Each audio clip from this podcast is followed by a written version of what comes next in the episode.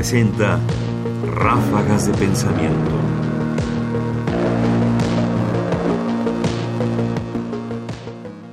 Estamos en tiempos de campaña y en las campañas hay ideas. Bueno, es un decir, algo parecido a eso. Y para esta serie de ráfagas hemos escogido algunas de esas ideas. Los comentarios se hacen sin afán de apoyar o de rechazar a ninguno de los candidatos. Es simplemente un pretexto para reflexionar. ¿La tecnología es suficiente para acabar con la corrupción? Vamos a escuchar ahora la de Ricardo Anaya. ¿Qué tenemos que hacer frente a estos cambios tecnológicos tan fuertes que ya están ocurriendo y que se van a acelerar de manera impresionante en la próxima década? Déjenme decir tres cosas. La primera, usar la tecnología para mejorar la vida de la gente. Existen muchísimas aplicaciones tecnológicas para combatir la corrupción, para combatir la inseguridad, para combatir la pobreza, y nos estamos quedando atrás. En la India, por ejemplo, si una persona quiere abrir una cuenta de banco o registrarse para ser beneficiario de un programa social, ya no lo hace con una credencial. Su identificación es el iris de su ojo, la huella digital. La India no estamos hablando de Suecia, Noruega, Dinamarca, tienen niveles de pobreza mucho más grandes que México. ¿Qué permitiría esto? Entre otras cosas, acabar con toda la corrupción detrás de los programas sociales. Se acabó esa corrupción del dinero en efectivo que le dan a falsos beneficiarios porque toda la gente está plenamente identificada. Se acabó la corrupción de la ventanilla donde te piden el acta de nacimiento, la CURP, la cartilla militar liberada, porque la gente se identifica con sus biométricos.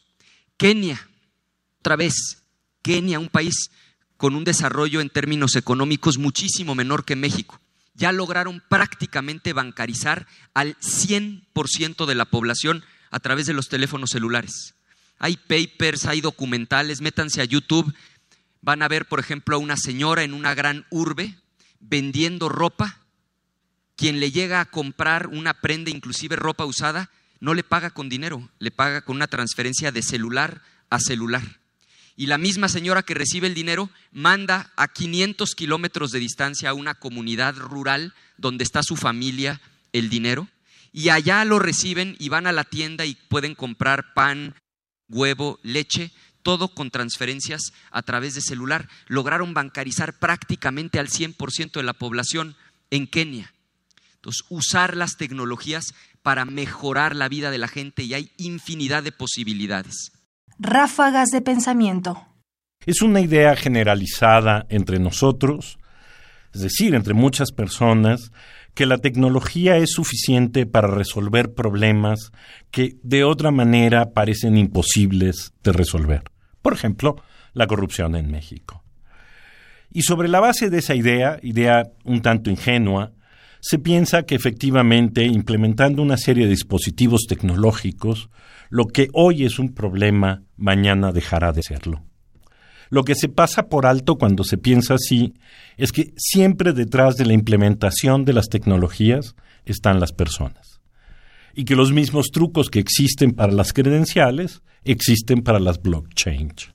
Es decir, que en realidad, y sobre todo en una época después de ver a Zuckerberg frente al Senado defendiendo la obscuridad que es Facebook, es difícil realmente creer que la tecnología lo solucione todo.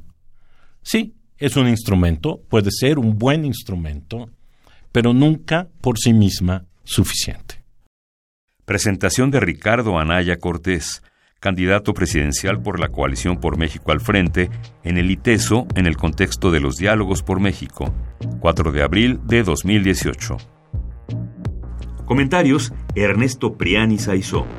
Producción: Ignacio Bazán Estrada. Más información en la página ernestopriani.com. Busca el podcast en